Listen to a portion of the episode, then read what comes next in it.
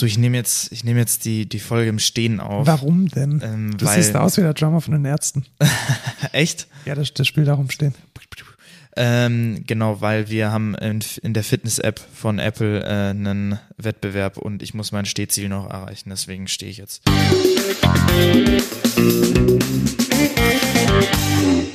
Hallo und willkommen zur 56. Folge Code Culture Podcast, so hießen wir genau.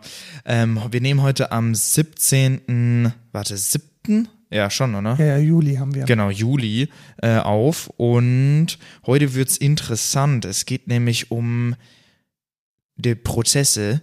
Genau, prozessgesteuerter Ansatz. Wir haben einen Gast, äh, Professor Dr. Volker Stiel von der THI, also der Technischen Hochschule Ingolstadt. Und da freue ich mich schon sehr drauf. Äh, du bist der Lukas, ich bin der Markus. Wir arbeiten beide bei der Excentra, sind Softwareentwickler und reden jede Woche neu über News und Dinge aus der Tech-Blase und über ein Thema der Woche, welches heute dann ganz natürlich und ähm, selbstverständlich der PDA ist, der prozessgesteuerte Ansatz. Genau, aber da kommen wir erst später drauf. Als erstes gucken wir mal in Feedback und Rückblick. Und zwar das, was wir im Intro-Gag schon erwähnt haben. Wir haben jetzt eine Fitness-Challenge. Und zwar werde ich den Markus obliteraten, diese Challenge, indem ich einfach in einer Woche viel mehr Sport mache als er.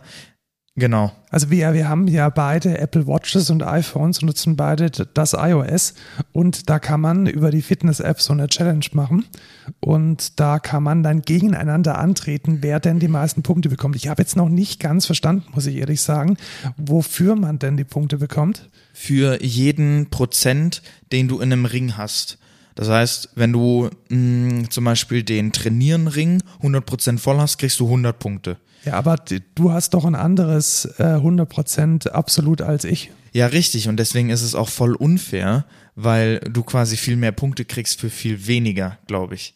Ich glaube Ist es tatsächlich, so, dass es so das- funktioniert. das? Ich, ich bin mir tatsächlich nicht sicher. Wir können das uns ja, wir können das eigentlich mal testen. Ähm, aber in dem, ich weiß gar nicht, was passiert da jetzt hier? Competition Rules. Ja, weiß ich jetzt nicht. Ach so, Wettbewerbsregeln oder Ja, was? tatsächlich. Get a point for every percent you add Ja, to nee, your das ring ist each genau, day. das ist das, was ich gesagt habe. Ich glaube, das ist von jedem der der Ring abhängig. Ja, das, ja gut, das hat dann schon gewisse Vorteile, dass halt, was weiß ich, Erwachsene gegen Kinder antreten können. Ja. Aber wenn ich jetzt halt mein Tagesziel äh, auf, auf die auf 360 360 Kilokalorien und ich habe es auf 540, dann ist es halt schon ein bisschen unfair. Ähm, aber ich mach dich trotzdem fertig. Ja, das ist gar nicht mal so unwahrscheinlich, weil ähm, gleich mal die Ankündigung, ich bin nämlich diese Woche auf einem Kongress und der findet virtuell statt und äh, die, die, wird- die wird Kannst doch, da kannst du auch währenddessen einfach. währenddessen, du meinst, ich soll mir hier so, so ein Fahrrad hinstellen oder wie? Ja, nee, du kannst ja hier so Bodentraining machen, so Push-ups. während, irgendwie. während ich äh, auf dem ähm, auf dem Gartnerkongress bin. Ja, du kannst dann einfach, ähm, musst du da die Webcam anhaben? Ja, ich hab's schon vor. ja, dann, dann mach doch so einen so einen Pappausschnitt und kleb das vor die Kamera. Oder ich mache das so wie der eine Typ, der immer in diesen Meetups Genau, ist und genau. der irgendwie Ja, auf dem ja. Laufband steht und sich da mit, mit zehn Kameras äh, filmen lässt. Ja, richtig geil. Ja, also ich bin mal gespannt, wer gewinnt. Wir werden euch auf dem Laufenden halten. Ähm, Was hab, hast du? ja, ich habe mir ja tatsächlich jetzt die, die nächste, der nächste Rückblick. Ah. Ich habe äh, mir was geshoppt. Das Ding. Ich habe mir was geshoppt und zwar, ähm, was siehst du denn da, Lukas? Das sieht aus, also ich habe es mir schon in der Arbeit einmal angeguckt, das sieht aus wie so ein Terminal, womit man Sachen bezahlen kann. Ja, genau. Also ich bin ja Vorsitzender von dem CVJM und wir organisieren jetzt dieses Jahr zum ersten Mal ein Open Air Festival. Und da wollen die Leute vielleicht auch ganz digitalisiert mit Karte bezahlen. Und ich habe mir jetzt das Sum Up Solo geshoppt für so rund 90 Euro. Und ich muss echt sagen, es ist von vorne bis hinten durchdacht. Also was ist das? Das ist ein Kartenterminal mit einem eingebauten, mit einer eingebauten SIM-Karte. Das heißt, das Ding funktioniert einfach. Die User Experience ich die, ist die, ich schalte es ein, ich logge mich ein mit meinem SumUp-Account, der schon eingerichtet ist, und ich kann dann auf einem Touchscreen zum Beispiel sagen, dass jetzt ein Euro bezahlt werden soll. Dann klicke ich auf Bezahlen. Dann wird die Verbindung zum SumUp-Server hergestellt, die ist jetzt schon da und ich kann jetzt mit meiner Apple Watch einen Euro an, Machst du das jetzt echt? Ja, mache ich jetzt tatsächlich an meinen CVJM äh, überweisen. Zahlung genehmigt. Ich kann mir dann noch ein Receipt entweder per E-Mail zuschicken lassen oder per SMS oder Nein, Dank, Danke drücken und das war's. Das ist ja übel geil. Also das ist schon geil. Wie, wie teuer war das Ding? 80 Euro. Boah, das geht ja. Geht noch. Und Das jetzt kommt krass. das Beste. Also erstmal ist es komplett mobil, also ich kann, man kann das Ding auch den, den, den Besuchern in die Hand drücken. Und die Ladestation, die kommt mit einem USB-Kabel, welches unten in dem Fach drin ist. Und ich kann das USB-Kabel dann aus diesem Fach raus. Es ist komplett durchdacht. Es hat das USB-Kabel hat einen Kabelbinder. Oh, das ist ja mega. Und es ist USB-C. Oder es ist USB-C. Ich stecke das dann hier hinten rein. Es hat eine, Aus, eine Auslassung von diesem Fach und ich kann es dann laden. Das ist schon, das ist schon fett. Das Und jetzt geht's geil. weiter. Der, der Glasdeckel davon ist gleichzeitig ein Display. Und weil der Glasdeckel jetzt nicht Aufrecht, ja, das, das steht drauf hier, ich bin SumUp und du kannst hier bezahlen mit Visa, mit Apple Pay. Ach so, okay, okay. Aber das ist jetzt kein, also ein Display hätte ich jetzt ja, gesagt. genau, also ist ein, also, genau, also ist ein es ist klassisch- Plastik, wo halt Genau. Informationen So, draufstehen. jetzt, jetzt steht das aber nicht gut. Deswegen ist hinten in, dieser, in diesem Deckel ein Metallbügel. Und diesen Metallbügel kann ich in dieses Plastikding reinstecken, sodass es attraktiv hingelegt werden kann. Haha, wie geil. Okay, das ist schon fett. Das ist fett. Kommt das irgendwie so aus Hülle der Löwen oder so? Also es So hat schon, innovativ, wie das ist? es hat schon, also da hat jemand mitgedacht. Ich finde es immer schön, wenn man einfach an einem Produkt sieht, da hat jemand mitgedacht. Ja, das Und- ist schon, warum hat das nicht jeder? What the fuck? Also die Stores haben da immer den letzten Rotz. Weißt du, weil, weil Deutschland, weil die Sparkasse natürlich ihr Terminal, welches wahrscheinlich 300 Euro kostet und 60 Euro Gebühr im Monat. Und dieses Ding hier ist halt 80 Euro und Just Eben Works. dann noch viel mehr ein Grund dafür, dass man das, dass es sich jeder holen sollte. Genau, also es gibt, was, was vielleicht die Quintessenz ist, es gibt keinen Grund mehr, nicht Kartenzahlungen anzunehmen. Also wenn Ja. wir uns als äh, kleiner CVJM, als eingetragener gemeinnütziger Verein so ein Ding leisten können, um irgendwie unsere T-Shirts und unsere Currywürste äh, mit, mit, mit äh, elektronischem Geld zu verkaufen, dann könnt ihr das auch. Mega. Und was jetzt kommt, da freut ihr euch schon drauf, denn es sind die News. Fangen wir direkt an mit unserer Lieblingscompany, Genau, Apple. Apple. Wir haben uns ja ehrlich gesagt immer ein bisschen lustig gemacht über Ted Lasso. Genau, und dann hast du mir einen Artikel geschickt, und zwar, ähm, dass diese Ted Lasso Show irgendwie 35, nee, 20 F- äh, Emmy-Nominierungen hat. Ja, What the fuck? ich glaube, wir haben uns ähm, ich glaube, das ist, das ist einfach außerhalb unserer Bubble. Ja, ich glaube auch. Also- ich glaube, das ähm, haben wir nicht verstanden. Also wir entschuldigen uns ganz offiziell für die. Ähm, Ach, der Emmy war, sagt doch nichts. Also wenn es nicht bei den Oscars ist, dann ist es nichts wert. ja, ein Emmy ist der Oscar der Serien. Echt? Ja, eine Serie kann kein, kann Echt? keinen Okay, das wusste ich gar Oscar nicht. kriegen. Ja, die, die, wie heißt diese, dieser Shit Award? Goldene Himbeere? Goldene Himbeere. Ja. ja, genau. Das ist der einzig wichtige. Also hey, Apple Award. scheint wohl gute Serien zu machen und ich habe keinen Plan von. Ja, vielleicht sollten wir echt mal reingucken. Ähm, Hast du, hast du Apple TV Plus? nee, aber es gibt bestimmte andere Seiten, die das bestimmt auch anbieten. Ja, oder man, ich glaube, man, man muss sich fast schon wehren, keinen Probemonat zu kriegen von Apple. Ah ja, das könnte man natürlich auch machen, ja, stimmt. Und was man vielleicht auch bald machen kann, ist PC-Gaming auf einem Portable Device. Und zwar hat Steam das Steam Deck announced. Und ich muss sagen, also was ist es überhaupt? Es ist eine Switch für PC-Gaming, basically. Also es sieht echt aus wie eine Switch. Ja, aber es ist noch viel krasser, weil das Ding ist halt, du kannst es halt auch in einen Dock packen und dann hast du es halt als PC. Ne? Du kannst auf dieses, auf dieses Steam Deck kannst du alles draufpacken, was du willst. Du kannst da irgendeine Distribution draufpacken, die du willst. Es ist tatsächlich, also Stock ist es based on Linux, also Linux, mega geil. Es, Okay. ist, es funktioniert mit Proton, das ist dieses, dieses Framework, damit Spiele gut funktionieren auf Linux. Und das ist richtig fett, also von dem, was ich bisher gesehen habe. es ist krass durchdacht. Die haben da auch so Touchpads, die dann auch als Maus quasi wirken.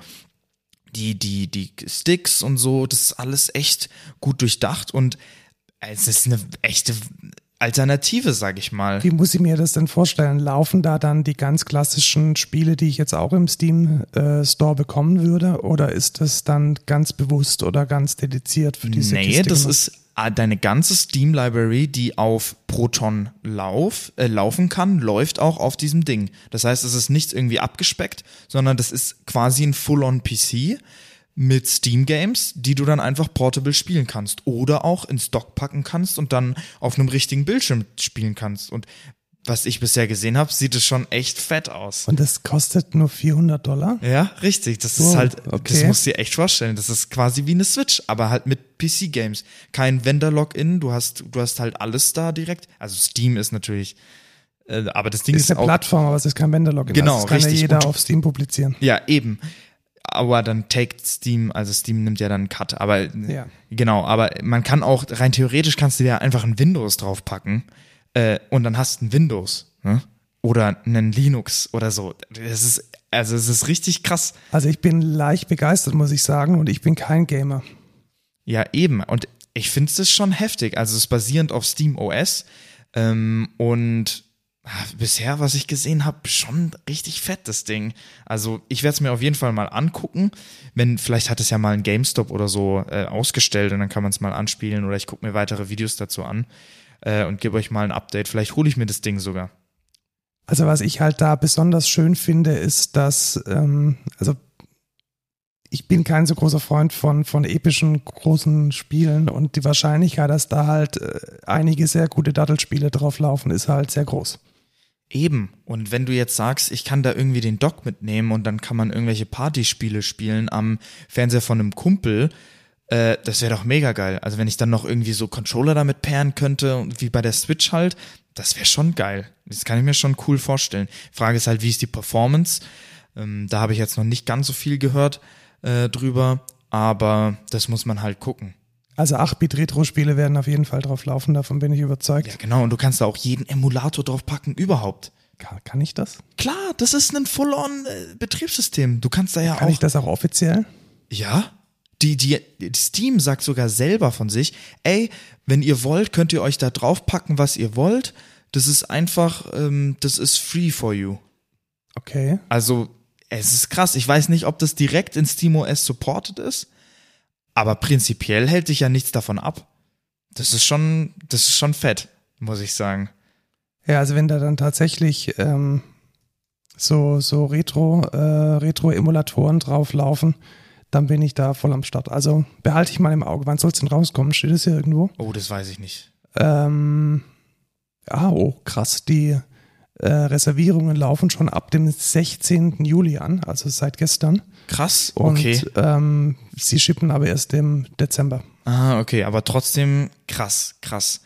Apropos Performance, interessant ist, ähm, vielleicht auch bald gar keinen PC mehr zu haben. Ne? Dann habe ich einen Steam Deck und dann habe ich einfach ähm, Windows in the Cloud. Das ist nämlich jetzt, was Microsoft announced hat, und zwar quasi einfach einen Streaming-Service für Windows, so mäßig. Ja, das scheint so zu sein.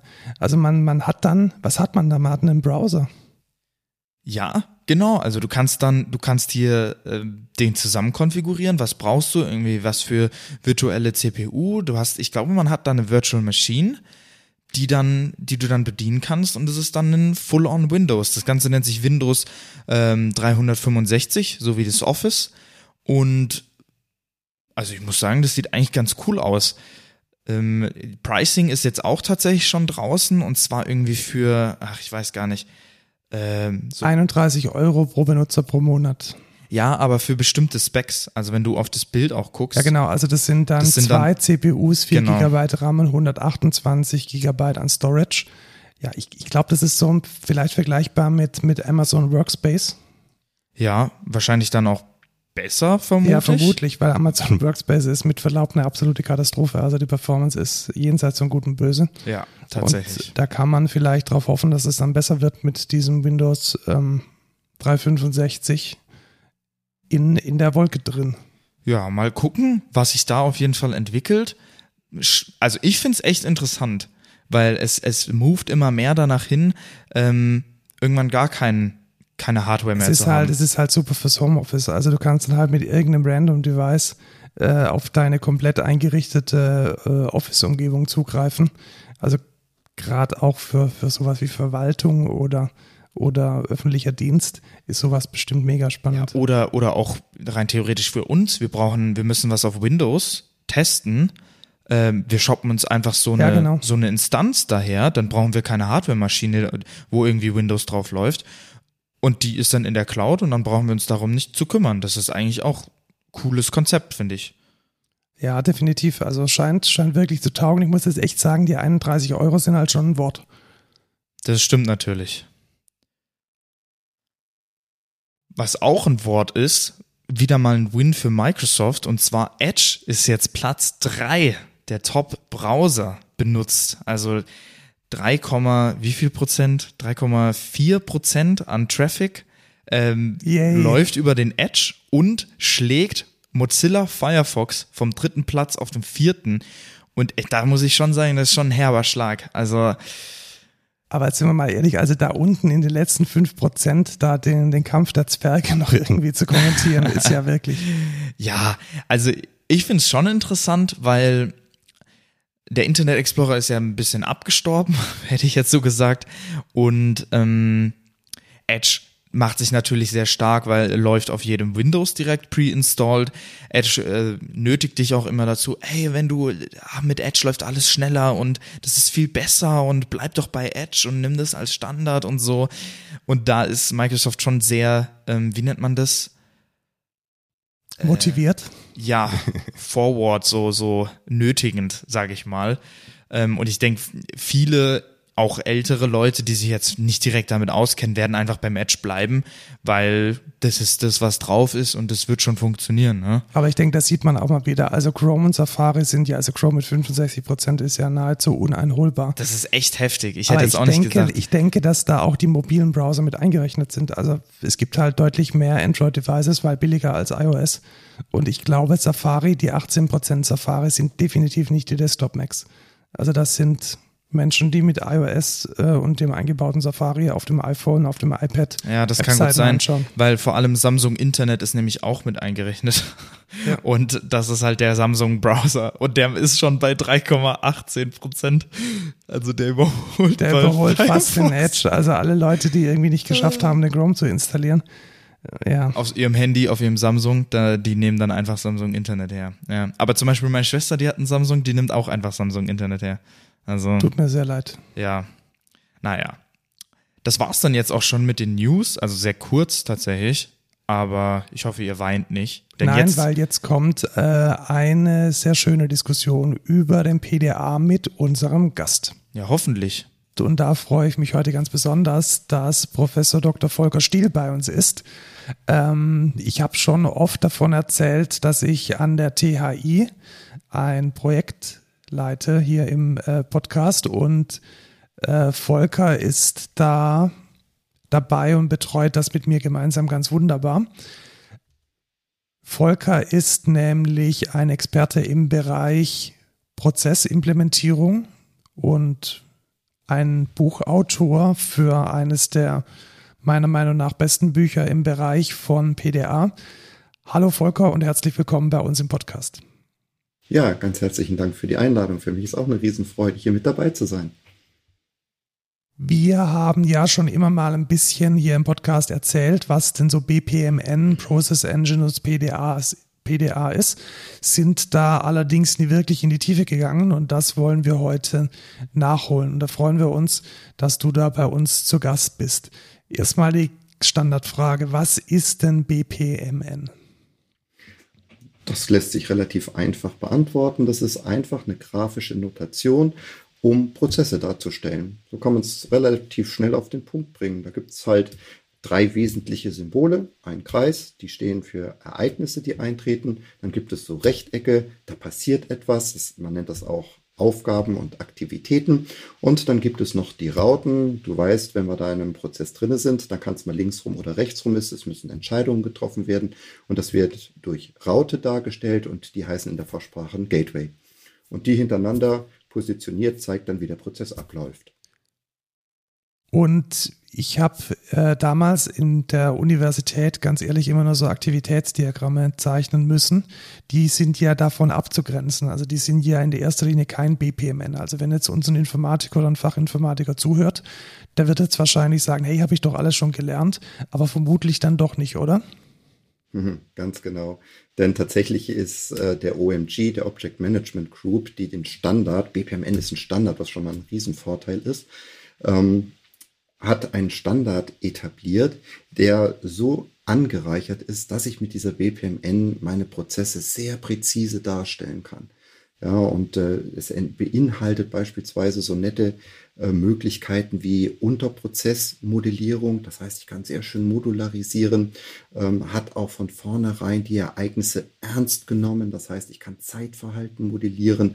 Ich kann Ausnahmesituationen parallel zu dem normalen Fluss modellieren. Mit anderen Worten, ich habe da jetzt Möglichkeiten, diese Prozesse zu präzisieren, wie das bisher nicht möglich war. Und gleichzeitig eben das, was ja uns als Informatiker auch wichtig ist, dass ich da eine Struktur reinbringen kann, dass ich schön kapseln kann.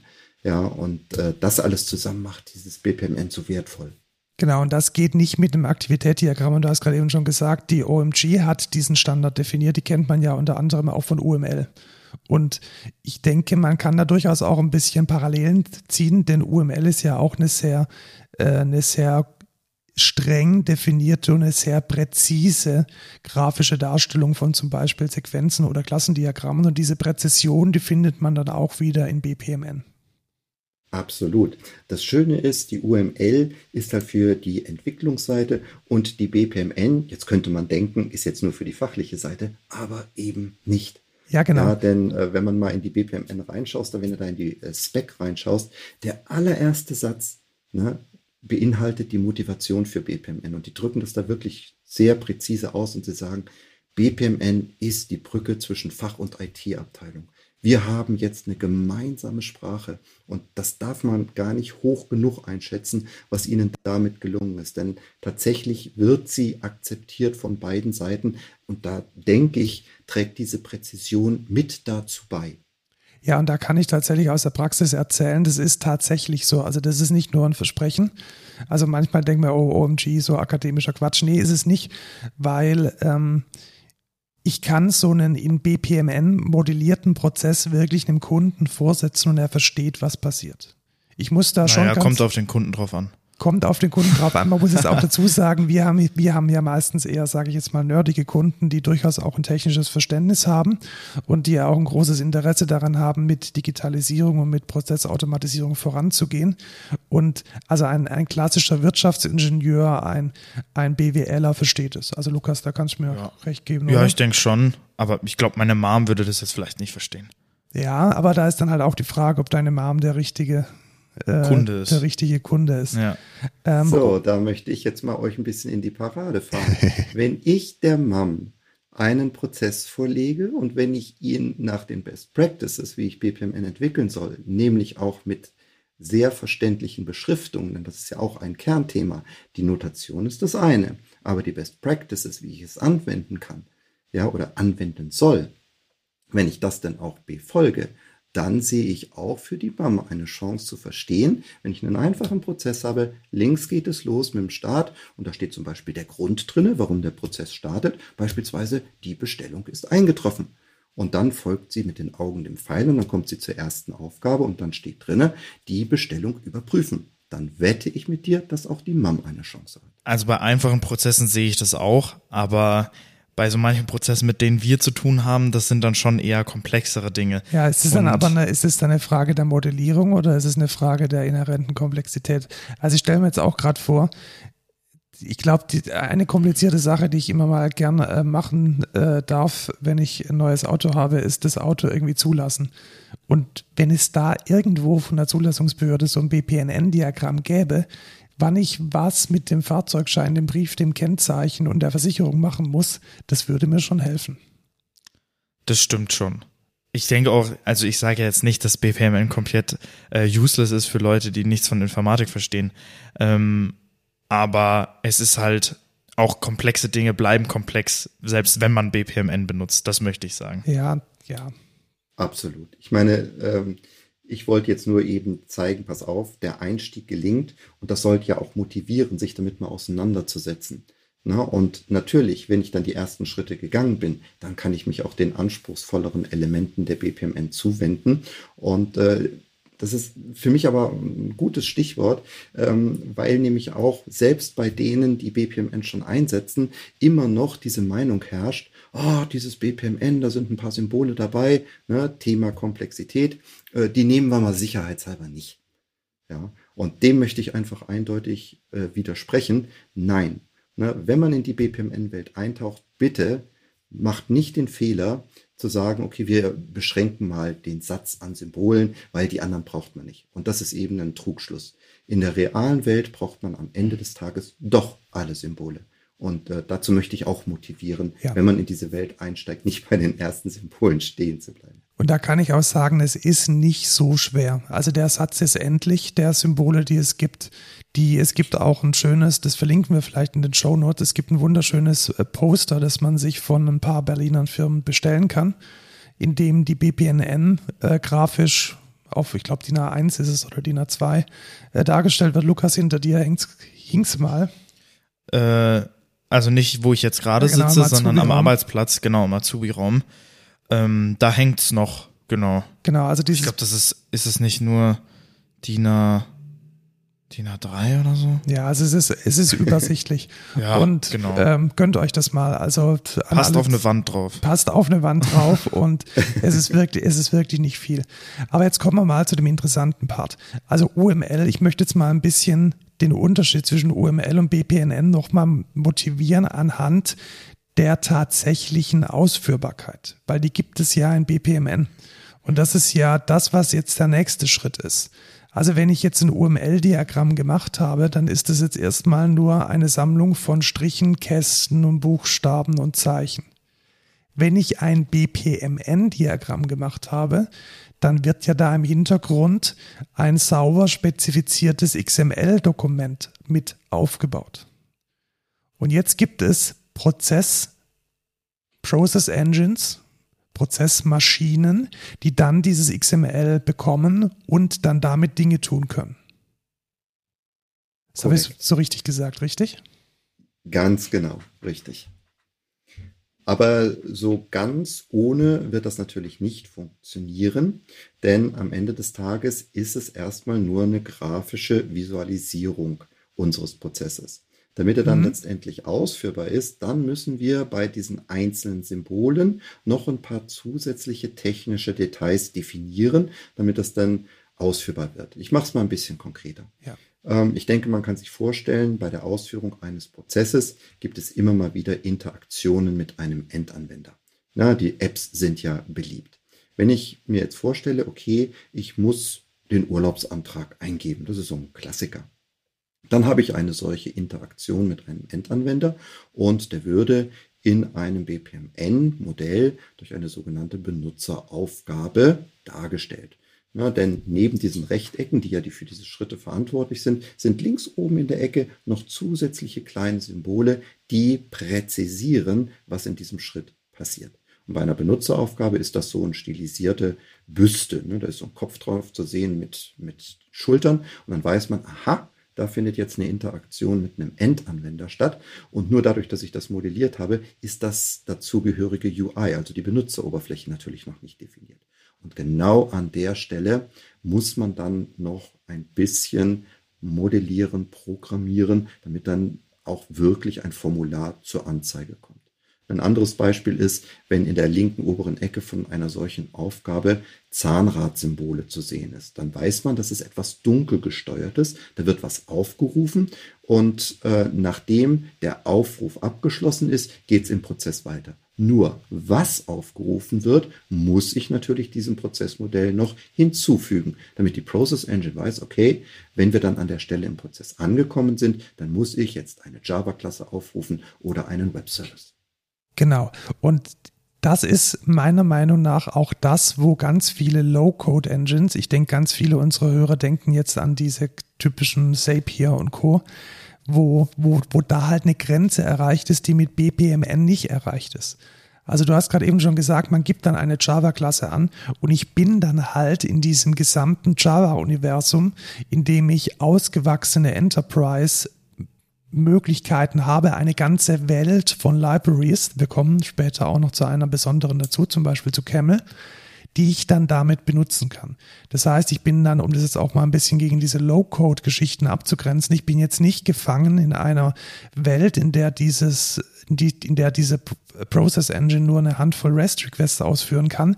Nein, ich kann da in den Hintergrund eine komplette Spring Boot-Anwendung, eine komplette Java EE-Anwendung hängen, die dann auch ganz professionell zum Beispiel Daten aus einer Datenbank holt oder wie du schon gesagt hast, komplexe Benutzereingaben über ein Formular einfordert. Mhm. Und das ist das Faszinierende. Wie du schon gesagt hast, da eröffnet sich äh, die gesamte Java-Welt alles, was mir dort zur Verfügung steht. Und äh, allein das ist ja schon fantastisch. Auf der UI-Seite ist es ganz genauso. Du kannst dort auch x-beliebige Web-UI-Frameworks beispielsweise hernehmen. Du kannst aber auch Native-Apps entwickeln, was auch immer. Es wird dann nur, wenn das UI abgeschlossen ist, die Information an die Process Engine übertragen. Pass auf, Benutzeroberfläche abgeschlossen. Hier sind die Daten. Mach weiter. Ne? Und das ist eindeutig definiert und davor kannst du dann ein beliebiges UI hängen und das ist schon faszinierend. Ja, und wenn jetzt sich ein Java-Entwickler äh, fragt, ja, wie, wie, wie, wie schaut denn diese Java-Klasse aus, dann vielleicht ein ganz kurzer Ausflug. Da gibt es ein Interface, das man implementieren muss, damit eine Java-Klasse ähm, als ähm, Aktivität verwendet werden kann. Und dieses Interface heißt meistens irgendwas mit Delegate. Und da ist dann eine Methode zu implementieren, die ein Proxy-Objekt reinbekommt. Und in diesem Proxy-Objekt stehen alle Zustände des, insbesondere alle Variablen der Prozessinstanz drin. Und mit diesem Execution-Kontext, mit diesem Proxy-Objekt kann man dann interagieren. Und das ist dann die Schnittstelle wieder zurück in die grafische Darstellung von BPMN.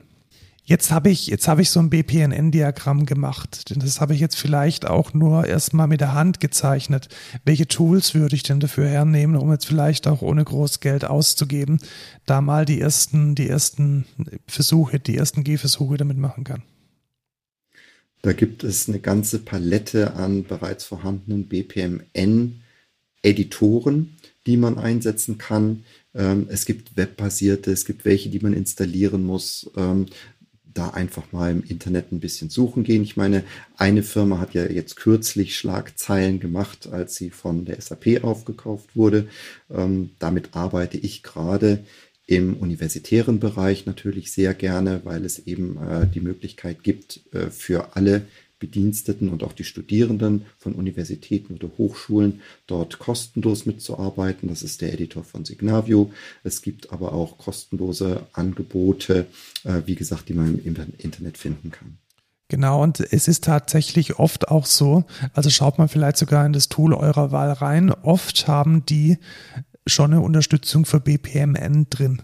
Da muss man dann immer ein bisschen schauen, wie gut die ist. Ähm, aber ein professionelles Tool ähm, hat sowas durchaus auch mit am Start. Die, äh, was mir noch einfallen würde, wäre der Camunda Modeler. Das ist eine Standalone mhm. Java-Anwendung, die auch letzten Endes betriebssystemunabhängig dann aus, äh, ausführbar ist. Genau. So, und jetzt bin ich Java-Entwickler und jetzt brauche ich natürlich auch so eine Process Engine, damit ähm, als Library, die ich dann verwenden kann, um eben diese ganze Infrastruktur zu haben. Also Diagramme werden ausgeführt, ähm, Delegates können implementiert werden. Welche gibt es denn da auf dem Markt? Gut, ähm, die, ich würde mal sagen, die Engine, mit der eigentlich alles angefangen hat, ist die Activity Engine. Wenn man da mal ein bisschen schaut, ähm, liegt dort die Basis für die meisten ja, professionellen Engines, die heute sich am Markt etabliert haben. Das ist der Kern, der Nukleus sozusagen. Activity nicht hinten mit Y geschrieben, sondern mit I. Und äh, das war ein Open Source Projekt und daraus sind dann mehrere Forks entstanden. Und äh, die beiden, die ich jetzt bei mir in den Hochschulen einsetzen, das ist Flowable und die Camunda Engine. Man muss auch gucken, es gibt auch noch JBPM beispielsweise äh, als Engine Activity ist auch noch äh, weiter fortgesetzt worden als Branch. Äh, also das sind mal so die, die mir spontan einfallen. Genau, und damit kommt man eigentlich mit beiden, also mit allen kommt man relativ weit.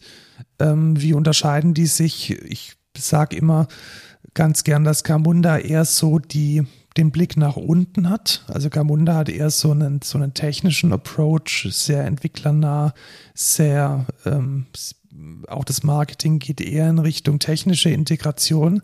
Also wenn man so aus der technischen Seite kommt, dann ist Camunda vermutlich das zugänglichere äh, Process Engine Framework und Flowable ist äh, eher ein Framework, welches zum Beispiel auch einen Formdesigner drin hat oder einen UI-Designer, mit dem man dann ähm, die, die Benutzeroberflächen auch über eine Low-Code-Engine abbilden kann. Also es lohnt sich wirklich mal völlig frei und ohne Vorurteile die einzelnen ähm, möglichen und vorhandenen Process Engines mal anzuschauen und selbst die Vor- und Nachteile ein bisschen kennenzulernen. Gut, jetzt habe ich meinen Prozess in BPMN modelliert.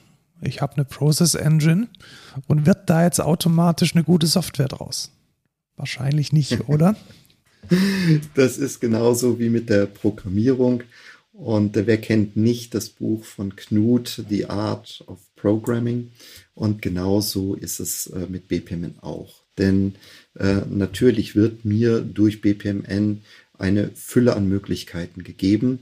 Und äh, ich formuliere es jetzt mal so, dieses Biest zu bändigen, auch dazu gehört wie bei einer Programmierung Disziplin und entsprechendes Wissen.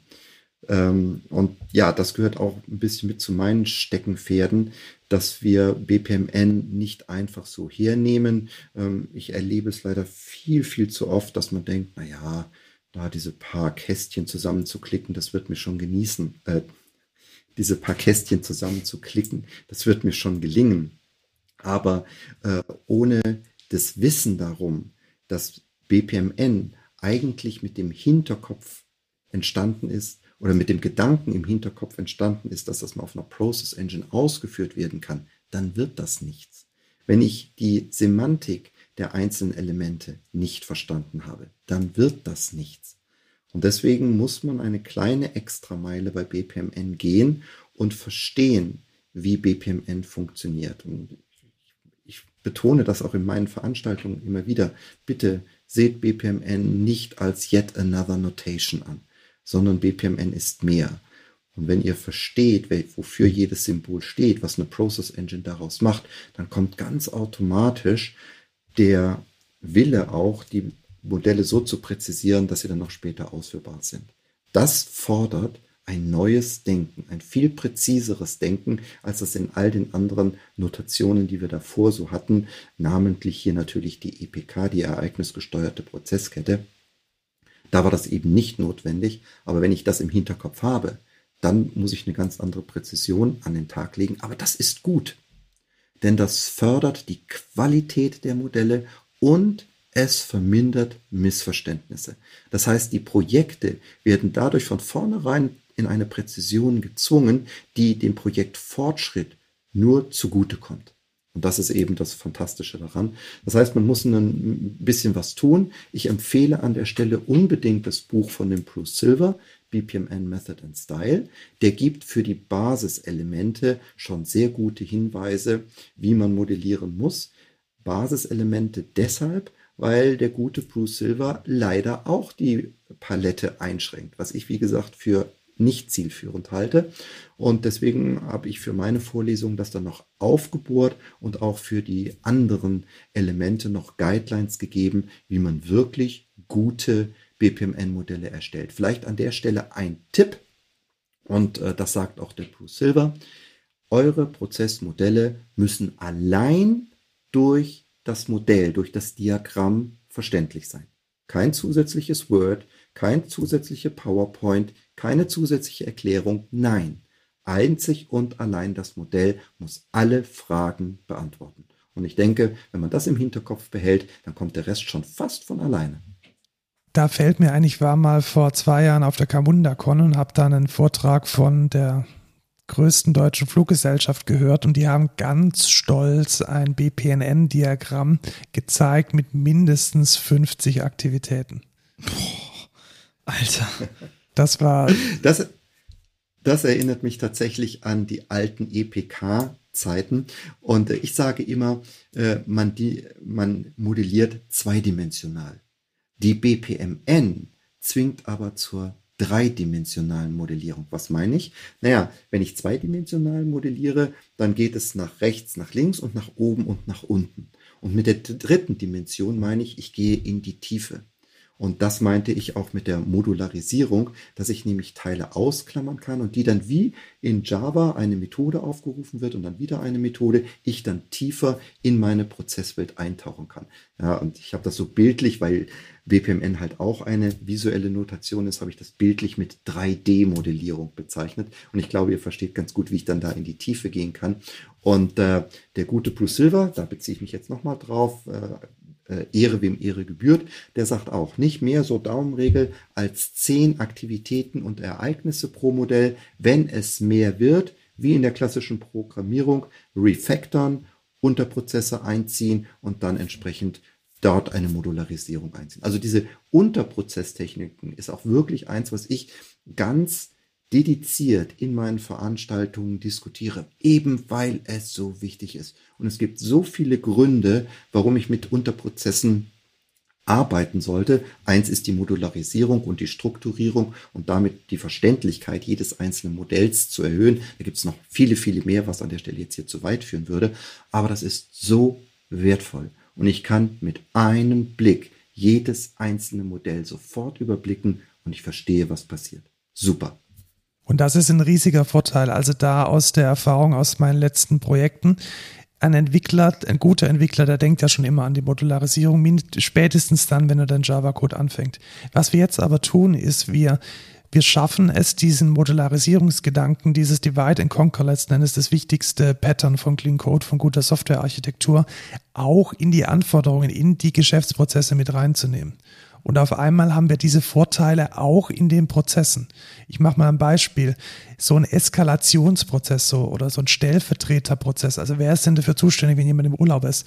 Oder wenn jetzt jemand, wenn ein Timeout passiert und äh, jemand anderes muss sich jetzt der Sache annehmen. Das sind ja Elemente, die auch auf einer Anforderungsebene, auf einer, auf einer Prozessebene dann modular und wiederverwendbar sind. Und das ist eine ganz neue Dimension, die meiner Meinung nach mit keiner anderen anderen Technologie funktioniert. Absolut, dem kann ich mich nur anschließen. Wer sich für das Buch interessiert, wir packen es auf jeden Fall in die Show Notes von Bruce Silver. Ja, es ist äh, tatsächlich, es hat einen wunderschönen, fast schon einen Vintage-Titel. Ähm, es ist so, so ein braun, braun-grün. Äh, okay. Sehr optisch auch sehr ansprechend. Ähm, du hast aber auch ein Buch geschrieben, Volker. Ein sehr gutes, wie ich finde. Und da motivierst du den PDA. Mhm. Was, verbirgt sich denn, was verbirgt sich denn dahinter?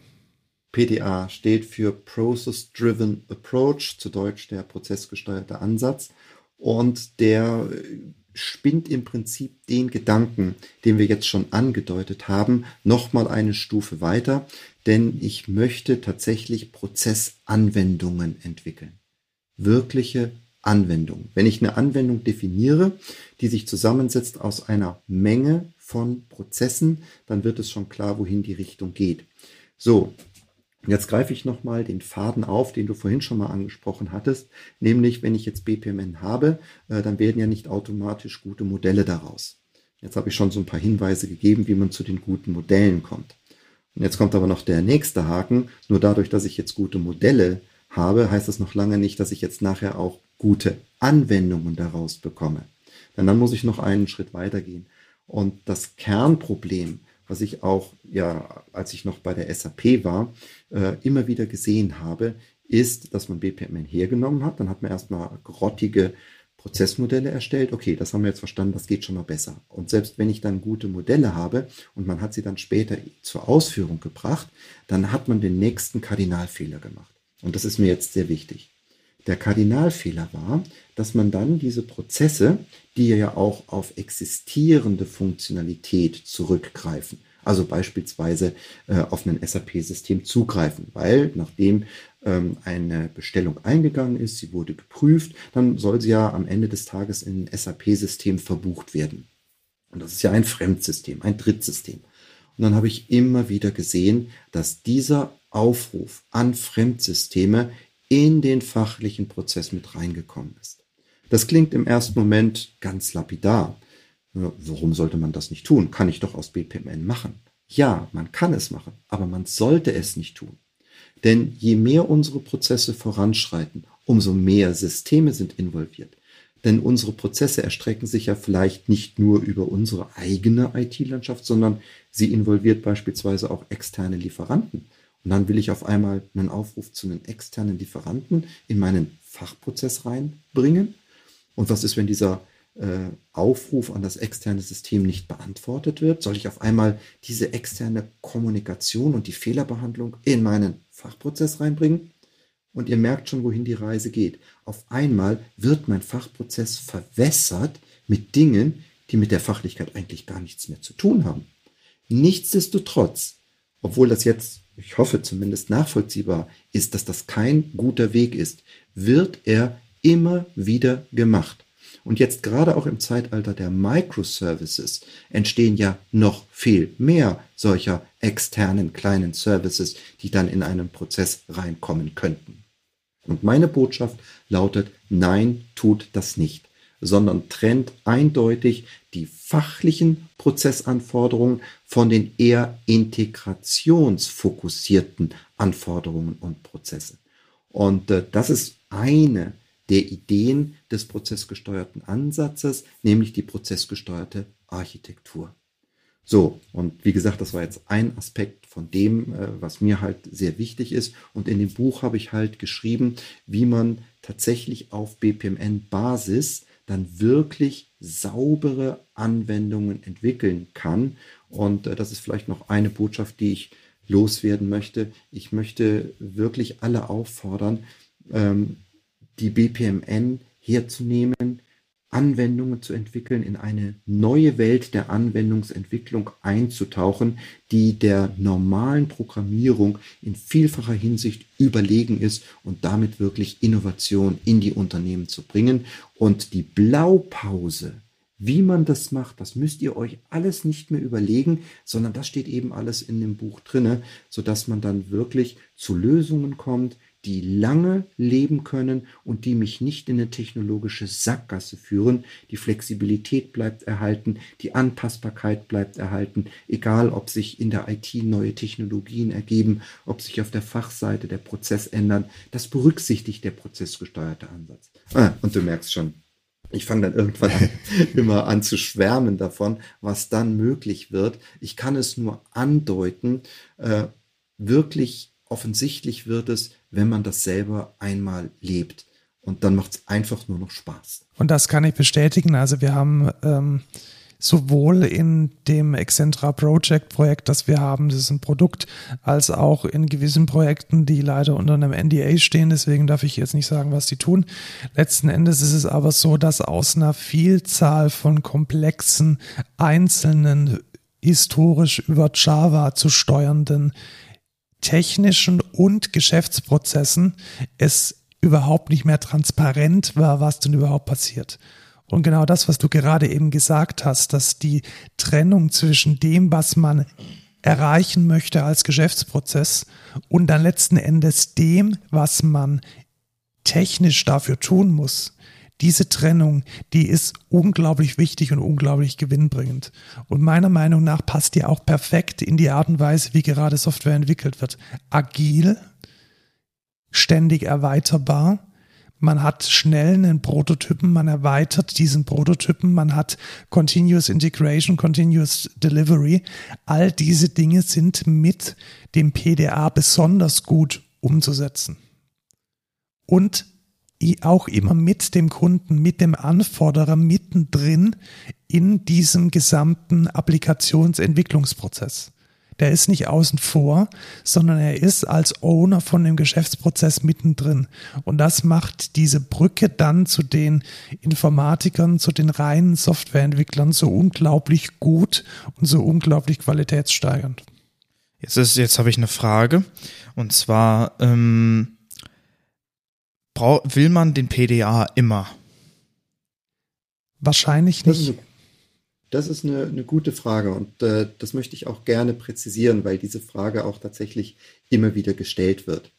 Ähm, wir müssen ja bei den Prozessen auch so ein bisschen unterscheiden zwischen eher standardnahen Prozessen und den differenzierenden Prozessen. Ähm, Standardprozesse, ich meine so klassische Einstellungsprozess oder äh, die klassischen Buchhalt buchhalterischen Prozesse, äh, dass man die nochmal äh, mit BPMN und mit dem prozessgesteuerten Ansatz nachbaut. Und das macht wirklich keinen Sinn. Aber jedes Unternehmen hat seine Differenzierung, hat seine Unterschiede. Und die kann man auch nicht durch Standardsoftware abdecken. Denn das ist ja schon ein Widerspruch in sich. Wie soll ich mich differenzieren, indem ich Standardsoftware kaufe? In Standardsoftware befinden sich Standardprozesse, so wie sie alle abwickeln. Und da kann ich mir auch keinen wirklichen Vorsprung erarbeiten. Ich meine, wenn ich die Software als erster einsetze, okay, dann habe ich für die, den Zeitraum, bis der Konkurrent dieselbe Software einsetzt, den Vorsprung. Aber es ist spielend leicht für den Konkurrenten, diesen Vorsprung aufzuholen. Ganz anders sieht es aber aus bei den differenzierenden Prozessen. Denn dort will ich ja meine Innovation einbringen. Und gerade jetzt im digitalen Zeitalter es läuft ja diese Digitalisierungswelle, ne, da habe ich auch einen Blog drüber geschrieben, Unterschied zwischen Digitalisierung und digitaler Transformation. Eigentlich halten wir ja Ausschau nach der digitalen Transformation, ne, wo ich wirklich disruptiv bin, wo ich tolle neue Geschäftsmodelle erstellen kann. Und diese neuen Geschäftsmodelle, diese neuen digitalen, werden immer begleitet mit neuen Prozessen, die ich auch nicht von der Stange kaufen kann. So, und jetzt sind wir an dem Punkt. Genau, weil diese Prozesse, genau die gibt es halt einfach noch nicht in den Standardanwendungen. Genau. Und jetzt, es kann schon sein, dass ich Teile meines Prozesses, ich denke zum Beispiel an eine, an eine Rechnung schreiben, da kann ich dann natürlich auch eine Standardsoftware einbinden auf dem Integrationslayer. Die, die Innovation, die ich dann allerdings geschaffen habe, die findet sich dann in meiner ganz individuellen Implementierung. Und dafür ist der PDA hervorragend geeignet. Und ich möchte es sogar noch ein bisschen erweitern, um deine Frage noch mehr zu beantworten. Manchmal hat man in einer Software auch keinen Prozess. Das ist einfach so. Es gibt Software, die, die, die bildet keinen Prozess ab, die macht was anderes. Ja, und das finde ich ist ein ganz wichtiger Punkt, den man äh, auch hervorheben sollte. Ja, weil, aber da, da muss man auch schon sagen, wenn ich keinen Prozess implementiere, dann, dann brauche ich natürlich keine Process Engine. Ja, genau, aber ähm, ich, ich manchmal kommt so rüber, als wenn man sagt, boah, PDA hier, PDA da, boah, voll geil, das muss ich jetzt überall einbauen. Aber manchmal macht es halt auch gar keinen Sinn, überhaupt einen PDA zu machen, weil du den, gar nicht den Use Case dafür hast. Da muss ich an der Stelle nochmal einhaken. Oftmals wird der Use Case auch nicht gesehen. Der Klassiker ist, den ich auch an meiner Hochschule immer wieder feststelle, ist, dass Studierende mit einer Idee für eine App kommen. Mhm. Also, ne, klassisch jetzt Smartphone, ich will lieber dort eine App entwickeln. Alles muss ja heute in der App entwickelt werden. Und dann kommen sie mit der Idee an und ähm, dann frage ich sie so, okay, und wenn du jetzt diese Daten erfasst hast, was kommt denn danach? Wie geht es denn dann weiter? Ja, und äh, das finde ich eine ne, ne Schlüsselfrage. Äh, ich habe das immer so provokant formuliert in meiner Vorlesung, what's next? Ja, was passiert denn als nächstes? Ich möchte die Studierenden zwingen, auch mal über den Tellerrand hinaus zu blicken. Und oftmals ergibt sich dann doch ein Prozessansatz. Ich hatte beispielsweise eine Vorlesung, um es konkret zu machen. Ich habe auch wieder den PDA gelehrt und dann meldet sich ein Studierender und hat gesagt, ja, für uns ist das nicht interessant. Wir machen Simulationen. Da hat er gedacht, ich mache meine Simulation und wenn die Simulation äh, vorbei ist, dann ist gut. Und dann habe ich gesagt, so, und was passiert dann mit den Daten? Ja, was macht denn, was macht ihr mit dem Simulationsergebnis? Und dann hat er das so ein bisschen beschrieben. Und dann habe ich gesagt, so, und jetzt automatisiert das doch mal. Das ist doch schon der nächste Schritt. Und was macht dann der Entscheider? Wie entscheidet der denn? Und wenn er die Entscheidung getroffen hat, wie geht's denn dann weiter? Und dann haben wir nämlich feststellen können, dass wir diese Entscheidung beispielsweise mit einem anderen Standard, nämlich DMN, Decision Model and Notation, damit kann ich beispielsweise Entscheidungstabellen super gut modellieren, äh, dann konnte ich das, diese dieses Knowledge, dieses Wissen in DMN einpacken und als zusätzlichen Schritt dann schon in einen Prozess einpacken. Ja, und darauf möchte ich zumindest sensibilisieren. Ich sage nicht, dass immer ein Prozess dahinter steht. Aber in sehr, sehr vielen Fällen wird diese Idee, mal über Prozesse nachzudenken, durch die Frage What's next provoziert. Und das sollte man sich auf alle Fälle immer überlegen. Und dann wird man doch erkennen, in wie vielen Fällen am Ende des Tages doch ein Prozess dahinter steckt. Und oft ist es ja auch so, dass wenn man diese, wenn man jetzt tatsächlich, ich bleibe bei dem Beispiel, man ist jetzt der Hersteller oder der Entwickler von einer Simulationssoftware, dann ist es ja letzten Endes auch ein, ein Weg, sich zu innovieren, indem man eben nicht nur die Simulationsergebnisse ausspuckt in einer 50-seitigen PDF, sondern einen Prozess anschließen lässt, der sinnvollerweise diese, diese Simulationsergebnisse zu Maßnahmen um, umwandelt, in Maßnahmen überführt. Weil mhm. das ist ja der Wert, der dann letzten Endes entsteht. Und das ist auch was ganz unabhängig jetzt vom PDA, das ich ganz oft sehe bei diesen, bei diesen Softwareentwicklern, die sich so unglaublich auf eine, eine geile Technik fokussieren, dass sie dann einen überschwemmen mit Analysen, mit Informationen, mit Dingen, die sie herausgefunden haben, über KI, über welche Methoden auch immer. Und dann ist das Ergebnis da. Und dann hat man ein POC und der Business Value ist nicht geborgen. Der Business Value ist erst dann geborgen, wenn mir eine KI sagt, hey, dieses Projekt, das du da machst, ist vielleicht gerade finanziell in der Schieflage, haben wir über über das Nachfragen bei einem trainierten Modell herausgefunden. Und dann muss es einen Prozess geben. Wer wird informiert? Wer muss es freigeben? Wer muss diese Informationen bekommen? Wer muss gegebenenfalls Gegenmaßnahmen treffen? Und das kann besonders gut mit BPMN modelliert werden und mit dem PDA umgesetzt werden.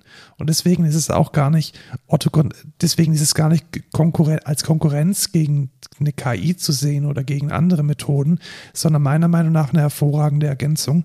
Und wenn der NDA nicht wäre, könnte ich jetzt auch sagen, dass wir das auch ähm, erfolgreich so machen. Jetzt. Ja, und das tut mir selber persönlich auch immer ein bisschen weh. Äh, das tut mir selber auch ein bisschen weh, äh, wenn ich sehe, wie sehr stark auf diese Datenorientierung abgedriftet wird. Na, da wird von Big Data gesprochen, da wird von Business Analytics gesprochen.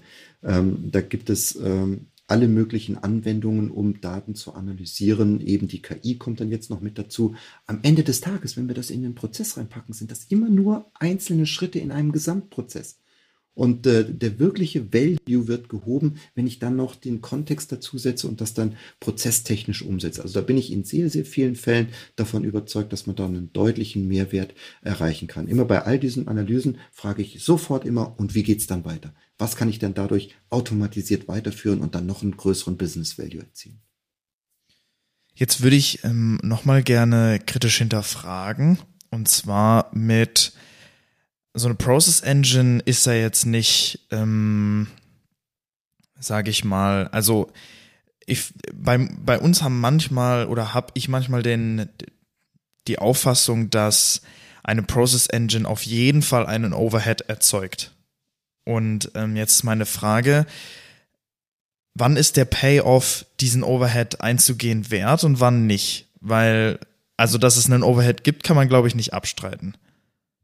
Kannst du mal präzisieren, an welchen Overhead du konkret denkst? Dann kann ich auch präziser darauf antworten. Mm, ich meine ein Code-Overhead. Das heißt, ich muss mehr Zeit investieren, um Schnittstellen für die einzelnen Service-Tasks im Modell zu schreiben oder dafür Schnittstellen anzubieten, da mit meinem Main-Programm zu interagieren.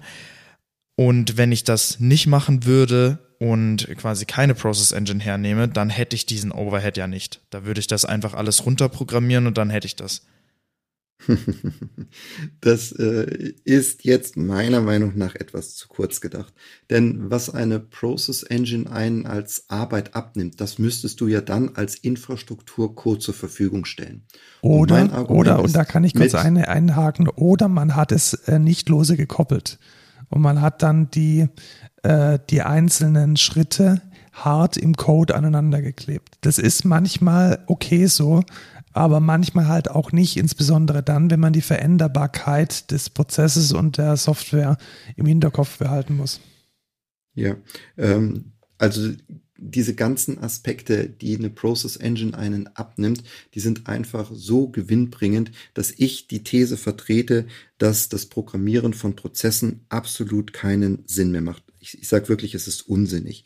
Ne, ich meine, äh, für uns klingt das immer klar. Ne, ich habe da zwei Schritte, die, die klebe ich aneinander und wenn ich das programmiere, dann äh, geht das viel schneller. Gut, dann hast du es im Code drinne und wenn du das Unternehmen verlässt, weiß keiner mehr, wie das genau abläuft, weil die gesamte, das gesamte Thema Transparenz ist einfach im Code nicht da. Wenn ich jemand Neues in das Unternehmen einbringe, wenn er sich ein BPMN-Modell anschaut, dann weiß er genau, was abläuft. Und dadurch und das ist ja der prozessgesteuerte Ansatz, weiß man, hinter jedem Schritt befindet sich ein kleines Stückchen Code und das ist wohl definiert, es ist sauber miteinander verknüpft. Und dann äh, kann ich dort ganz gezielt hinspringen an die Stelle, wo der Code sich befindet. Bei, äh, wenn ich die Prozesse alles programmiere, dann muss ich zu Krücken greifen, wie zum Beispiel Process Mining, und dann im Nachgang zu zeigen, wie die Prozesse abgelaufen sind, weil ich sehe sie nicht. Ja, und äh, allein dieser Aspekt Ne, dieser, dieser Punkt der Transparenz, der ist gigantisch. Ich nenne dir aber noch ein paar Beispiele. Ne? Mit BPMN kannst du das ganze Thema Zeitverhalten äh, beliebig einfach modellieren. Wenn du aber Zeitverhalten, ne, ich warte, bis ein bestimmter Zeitpunkt erreicht ist, dann geht der Prozess weiter. Na, wenn du das alles programmierst, die Parallelität, die damit einhergeht, ne, während ich auf etwas warte, kann ich an einer anderen Stelle etwas tun. Ne? Ich habe die Parallelität auch in BPMN. Ich kann das parallele Gateway verwenden. Dann kann ich Zweige parallel verarbeiten. Ne? Dann bin ich ganz tief im Thread Handling drinne. Mit anderen Worten, du bist dann irgendwann mehr damit beschäftigt, diese ganze Infrastruktur nachzuprogrammieren und kannst dich gar nicht mehr so sehr auf die Business-Aspekte, auf die fachlichen Aspekte konzentrieren. Und deswegen ganz klar, wenn es um Prozesse geht, die zu programmieren macht absolut keinen Sinn mehr, sondern man setzt Process Engine ein. Und äh, ich habe damit noch weitere ähm, Vorteile. Parallelverarbeitung hatte ich schon genannt. Versionsverwaltung beispielsweise. In einer Process Engine kannst du zwei Versionen parallel laufen lassen. Ja, und du lässt die alte Version noch in einer Version zu Ende laufen und die neu gestarteten Prozesse lässt du in der neuen Version laufen. Oder du ziehst äh, eine Version von der alten Version in die neue Version hoch. Mach das mal mit Programmierung. Kannst du knicken. Ja, oder aber äh, du hast äh, einen Prozess und der hat sich verlaufen. Ne, bei einem dieser Gateways, wo es links rum oder rechts rum ist, ist er in den falschen Zweig verzweigt. Ja, mit einer Process Engine, die guten, da kannst du an der Stelle sagen, okay, wir gehen wieder zurück vor das Gateway, wir setzen die Variablen entsprechend und zack, er läuft dann den richtigen Weg. Jetzt überleg dir mal, du wolltest sowas programmieren. Kannst du knicken. Und, und, und, das sind jetzt nur so ein paar banale Beispiele, die mir jetzt spontan in den Kopf kommen. Ja, also, bitte, ne, äh, wir müssen da schon realistisch sein. Wir sprechen hier von Anwendungen, ja, wenn ich vom prozessgesteuerten Ansatz spreche, nicht von irgendwie mal schnell, ich sage jetzt mal innerhalb von einer Abteilung, die Koordination zwischen Sekretariat und Manager, da brauche ich sowas vielleicht auch gar nicht. Das kann ich vielleicht auch noch programmieren aber ich spreche von ernsthaften Anwendungen, die geschäftskritisch für Unternehmen sind und dafür mir, für mich stellt sich da gar keine Frage zwischen Programmieren oder eine Process Engine zu nehmen. Diese Frage hat sich für mich geklärt. Und in der heutigen Zeit, ich meine, du nimmst auch keine Datenbank mehr. Für mich ist das, ich nehme gerne den Vergleich mit den Datenbanken. Ne? Heute kommt auch keiner mehr auf den Gedanken, eine Infrastrukturkomponente wie eine Datenbank zu programmieren. Und genauso sehe ich auch Process Engines. Das ist eine neue Infrastrukturkomponente und die gehört meiner Meinung nach in den modernen Alltag eines jeden Unternehmens. Vielleicht ist die, äh, ich bin äh, da auf deiner Seite. Ich habe nämlich schon mal gesehen, wie es ausschaut, wenn man versucht, eine Process Engine oder die, die, die Funktionalität einer Process Engine selbst zu implementieren und welche, welche. Ich auch. Ja. ähm, vielleicht haben wir auch denselben Code gesehen, Lukas. Ja, ich glaube schon. Und ähm, den haben wir dann auch vor ein paar Jahren über den Jordan geworfen. Die ähm, ich glaube, wo man, wo man ein bisschen aufpassen muss, ist, wenn man jetzt tatsächlich einen sehr kleinen speziellen Service implementiert, ob der dann embedded eine Process Engine haben muss, weiß ich nicht. Also da, da, da denke ich, ist die, ist das Level nicht erreicht, in dem sich ein, ein kleiner Service oder eine kleine, sehr technische Funktionalität mit dem Thema Prozess auseinandersetzen muss. Es kann vielleicht ja. Teil eines Prozesses sein, aber es ist nicht der Orchestrator des Prozesses. Und da habe ich auch schon oft Implementierungen gesehen, wo ich mir gedacht habe, hey, auf der Ebene brauche ich eigentlich kein Camunda oder kein Activity. Mhm. Ähm, das ist dann natürlich eine Einzelfallentscheidung. Und ich denke, wir können jetzt hier im Rahmen des Podcasts natürlich nicht alle Szenarien explizit mal durchgehen. Wann macht es Sinn, wann, wann macht es keinen Sinn? Ich möchte vielleicht noch einen Gedanken äußern. Und zwar den Gedanken wehret den Anfängen. Denn am Anfang denkt man, naja, das ist jetzt eigentlich so klein, dafür lohnt es sich nicht. Und dann programmiert man es. Meine Erfahrung zeigt, es bleibt nie bei diesem ersten kleinen eins, zwei Schritte, drei Schritte. Appetit kommt beim Essen, ihr kennt das. Und dann kommt noch ein Schritt dazu. Und dann wird's komplexer. Dann habe ich eine Verzweigung. Dann kommt eine Benutzeraktion dazu. Ach, da könnten wir noch eine Geschäftsregel einfügen. Ach, da liefert mir doch noch einer von externen Daten an. Da müsste ich eigentlich ein Ereignis reinmachen. Und zack, bin ich an einer Stelle drinne. Und dann kommt man an den Punkt, oh, hätten wir mal damals mit einem Prozess gestartet. Jetzt sind wir so weit. Können wir das noch umbiegen? Lohnt sich das? Und dann macht man weiter und weiter. Und deswegen äh, bitte ähm, schon äh, genau überlegen. Ich, ja, es ist wirklich ganz schwierig. Nur ich habe es erlebt. Man startet und dann sagt man, hätten wir damals doch gleich mit einer Process Engine gestartet. Möchte ich nur als äh, Gedankenanregung mitnehmen. Ja, und, und ich will aber auch die Angst nehmen, Volker, dass man nicht mehr wechseln kann, weil wenn man eine gute Softwarearchitektur hat, die schon modular ist, dann ist es auch ein okayes und gutes Pattern, diese Delegates zu implementieren und mit diesen Delegates den Bestandscode zu verwenden. Und dieses, dieses Lift and Shift, jetzt bezogen auf die Process Engine, also einen bestehenden Monolith, der Fußnote, der gut äh, modular implementiert sein muss, den Prozess-Engine tauglich zu machen, BPMN-kompatibel zu machen, das kann auch eine Entscheidung sein, die man dann umsetzen kann. Das ist möglich. Wenn ich da anknüpfen dürfte, dann ist es natürlich auch von Vorteil, wenn man die Gedanken und die Ideen des prozessgesteuerten Ansatzes im Kopf hat. Denn wenn ich dann diese Modularität schon von vornherein im Kopf habe, wie sie dann später mal in einer Prozess, prozessgesteuerten Anwendung benötigt wird, dann bin ich tatsächlich auf einer Seite, die mir den Umstieg dann sehr einfach macht. Das ist vielleicht ein sehr guter Ausblick. Und jetzt denkt sich vielleicht der eine oder andere von den Menschen, die uns zugehört haben, wie geht's jetzt weiter?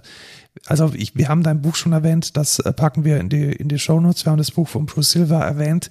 Wir werden wahrscheinlich auch noch die Links zu den Process Engines mit in die Show Notes packen wenn man studieren möchte, zum Beispiel Informatik, zum Beispiel Wirtschaftsinformatik und in einer deiner Vorlesungen sein möchte, dann ist das in Ingolstadt möglich, richtig? Da sprichst du natürlich genau einen wichtigen Punkt an. Tatsächlich ist die TAI, und da bin ich auch ein bisschen stolz darauf, die einzige Hochschule, ich würde mal sagen tatsächlich weltweit, denn ich kenne ja den Markt um den prozessgesteuerten Ansatz. Es ist die einzige Hochschule, die den prozessgesteuerten Ansatz auch tatsächlich praktisch lehrt. Das zieht sich durch das gesamte Grundstudium bis zum Bachelor.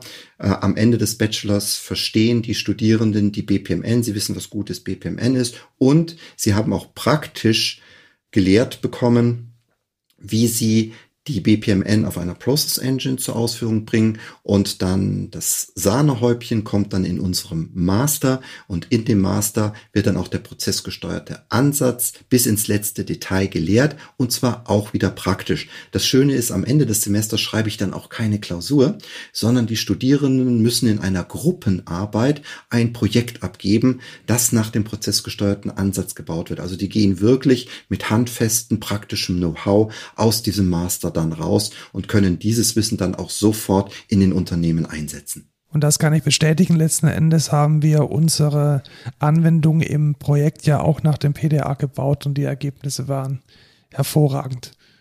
Und jetzt kann es ja aber auch sein, dass ich jetzt schon ausgebildeter Informatiker bin, vielleicht einen Diplom und Master schon habe.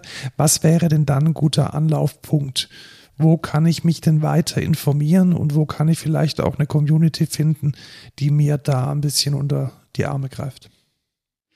tatsächlich neben den klassischen Quellen wie das Internet und natürlich viel Lesen, ähm, gibt es tatsächlich jetzt eine neue Initiative, die ich ins Leben gerufen habe. Die nennt sich PD Artify und äh, richtet sich wirklich an jeden, der sich mit dem prozessgesteuerten Ansatz auseinandersetzen möchte. Das ist eine Community, die ich jetzt erst gestartet habe. Ich sammle momentan die Anmeldungen und die Idee ist, das Wissen rund um den prozessgesteuerten Ansatz einer breiten Masse zur Verfügung zu stellen. Und das wird in Form von Online-Meetings erfolgen. Ähm, wie gesagt, es ist bisher noch kein Meeting geplant, weil ich momentan noch die Rückläufer zusammentrage und dann wird es ein Meeting geben, äh, in dem ich dann auch nochmal erkläre, was ich mit PDRDify erreichen möchte. Und dann geht es wirklich darum, kostenlos, das ist mir ganz wichtig, kostenlos dieses Wissen um den prozessgesteuerten Ansatz zu streuen. Wie sieht die Architektur aus? Ne? Auch diese Frage, die wir schon angesprochen haben, wie sieht gutes BPMN aus? Wie arbeiten das mit einer Process Engine zusammen? Wie sieht die Architektur aus? Wie setze ich sowas in der Architektur real um? Die Prozessbeispiele, da hole ich dann natürlich auch Leute wie euch mit ins Boot, und natürlich auch die Kollegen von der SAP, die ich an dieser Stelle einfach mal nennen muss und auch ganz herzlich grüßen möchte, die ein Monsterprojekt, ne, müsst euch vorstellen, mehr als 300 Prozesse nach dem prozessgesteuerten Ansatz umgesetzt. Da wurden mehr als 700 Systeme integriert und der prozessgesteuerte Ansatz hat das locker verkraftet. Also das zeigt auch, dass das jetzt hier nicht irgendein theoretisches Hirngespinst ist, sondern dass das Verfahren lebt. Das ist ja eine Methodik am Ende des Tages. Und äh, deswegen ist es so faszinierend und das möchte ich einer breiten Masse kostenlos zur Verfügung stellen, wie gesagt, in Form von PDRtify. Es gibt natürlich auch meine Webseite volkerstiel.de. Da habe ich eine Menge veröffentlicht. Äh, ich veröffentliche auch regelmäßig Blogs darüber, um einfach auch auf Missstände in unserer IT aufmerksam zu machen und wie der prozessgesteuerte Ansatz dabei behilflich ist, diese Missstände wirklich anzugehen und zu lösen. Und ich hoffe, dass das einfach ein ein spannender Blumenstrauß für alle ist, die sich jetzt angesprochen fühlen und Lust auf den prozessgesteuerten Ansatz bekommen haben. Kommt dazu und äh, wir starten dann hier wirklich was, was wirklich Spannendes, was hoffentlich dann auch unserer Industrie zugutekommt und sie nach vorne bringt im Zeitalter der digitalen Transformation. Ja, cool dem kann man nichts mehr anschließen, außer vielleicht noch, Volker, es gibt ein Webinar mit dir, beziehungsweise einen Online-Vortrag äh, über äh, die Firma Camunda. Da äh, packen wir den Link auch nochmal in die Show Notes rein, auch wenn du damit nicht affiliated bist. Es geht da wirklich nur um die Wissensvermittlung. Danke dir, äh, Volker, für diese gute Stunde äh, Diskussion und Deep Dive in BPMN, die Process Engines und den PDA. Es hat mich wirklich gefreut, das Thema jetzt mal in, in aller Kürze und in gebotener Podcastlänge ähm, aufzurollen. Danke dir. Ja. ja, ich muss mich bei euch einfach bedanken, dass ich auch die Gelegenheit habe, mal hier auch in einem lockeren Ton über den prozessgesteuerten Ansatz zu sprechen. Ich bin es ja eigentlich nur gewohnt, Präsentationen zu halten und dann rattert man da mehr oder weniger in einer Stunde seinen Inhalt runter. Äh, das in dieser Diskussionsform zu machen, äh, ist auch für mich eine neue Erfahrung gewesen, die mir enorm viel Spaß gemacht hat. Und äh, wir werden ja jetzt sehen, wie die Reaktionen sind. Vielleicht kommt ja auch die ein oder andere Frage aus dem Plenum, die wir dann vielleicht in einer Folge äh, dann nochmal aufgreifen können. Sehr gerne. Würde mich gerne, jedenfalls ja. sehr freuen. Also wenn ihr Fragen habt da draußen, äh, schreibt sie uns über die, äh, die Links, die Kommunikationskanäle aus den Show Notes. Äh, wir werden die gerne aufgreifen und mit euch diskutieren. Danke dir, Volker, und noch ein schönes Wochenende dir. Jo, tschüss. Tschüss. Das war ja wirklich sehr interessant, muss ich sagen. Und auch interessant ist unser Code der Woche heute. Genau. Weil man hat ja oft das Problem, dass wenn Gäste kommen, diese Gäste ins WLAN müssen, wollen. Richtig. So, und wie macht man das dann? Man, man, man hat irgendwo so einen Fresszettel rumliegen, in dem schreibt man dann die 300 Zeichen des streng geheimen Passworts drauf und man fragt sich dann, ist es ein O, ist es eine 1, ist es ein L, ist es ein I und es braucht dann genau 10 Minuten, bis dann jeder auch das alles hat. Das kann man besser machen. Am allerbesten kann man es machen, wenn alle iPhones verwenden, weil was geht dann? Dann kann man das einfach sharen. Genau, aber jetzt gibt es ja auch noch Menschen, die haben leider kein iPhone. Ja, leider. Es tut mir leid für euch tatsächlich. Also, Und deswegen gibt es ähm, die Möglichkeit, äh, den Zugang zu einem, zu einem Wi-Fi über einen QR-Code zu teilen. Und das Problem ist halt oft, dass man diesen QR-Code erstmal generieren muss. Und da gibt es ein wunderschönes Produkt namens Wi-Fi Card IO. Da kann man sein ähm, Wi-Fi, also seine SSID und seine, ähm, seine, äh, sein Passwort eingeben und dann wird im Browser ein QR-Code generiert, der dann abgescannt werden kann und dann von jedem Android und von jedem iPhone sofort dann die Netzwerkverbindung aufbaut. Jetzt ist es natürlich nicht Best Practice, ähm, irgendwo random im Internet die Zugangsdaten zu einem Netzwerk einzugeben. Deshalb äh, ist es auch möglich, das ganze Ding lokal laufen zu ah, lassen. deswegen gibt es einen Docker. Ja, genau, Jetzt das ist richtig. Und deswegen äh, will ich auch euch das empfehlen.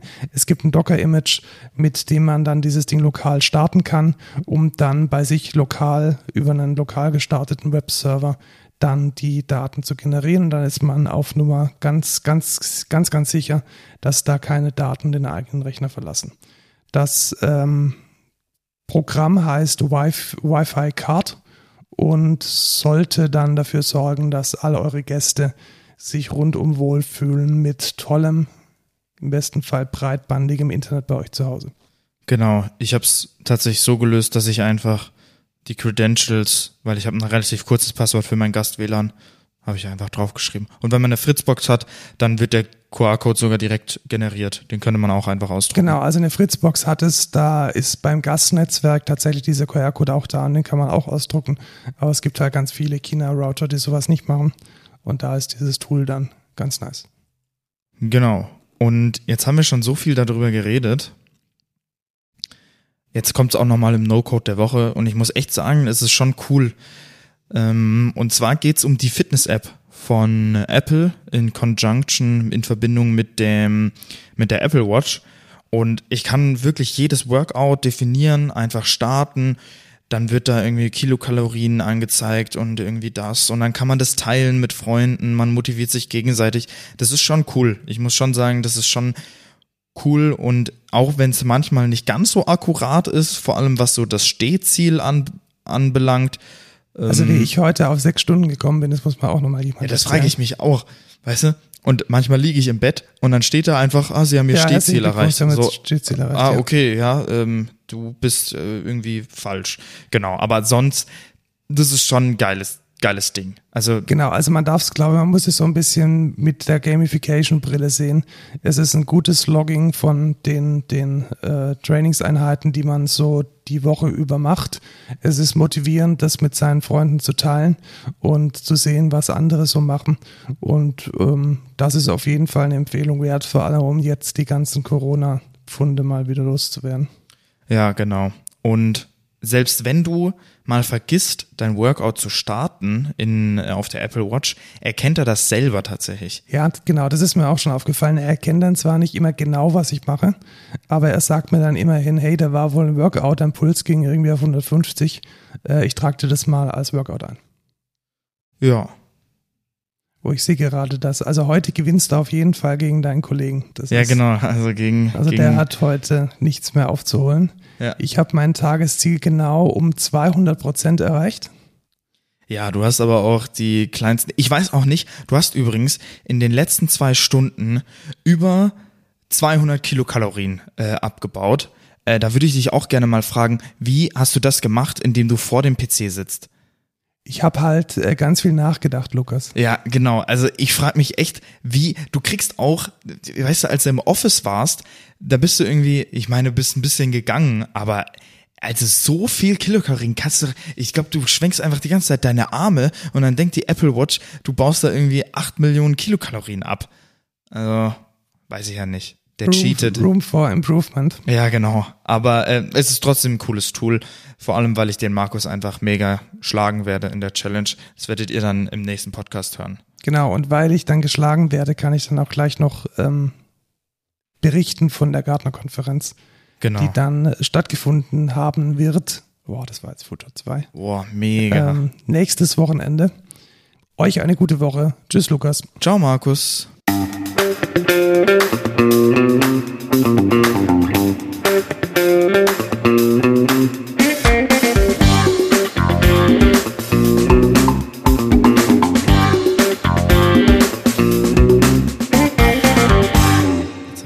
Erwähnt, dass ihr uns Geld spenden könnt auf buymeacoffee.com slash codeculture. Versteuern wir das eigentlich? Ja, ja.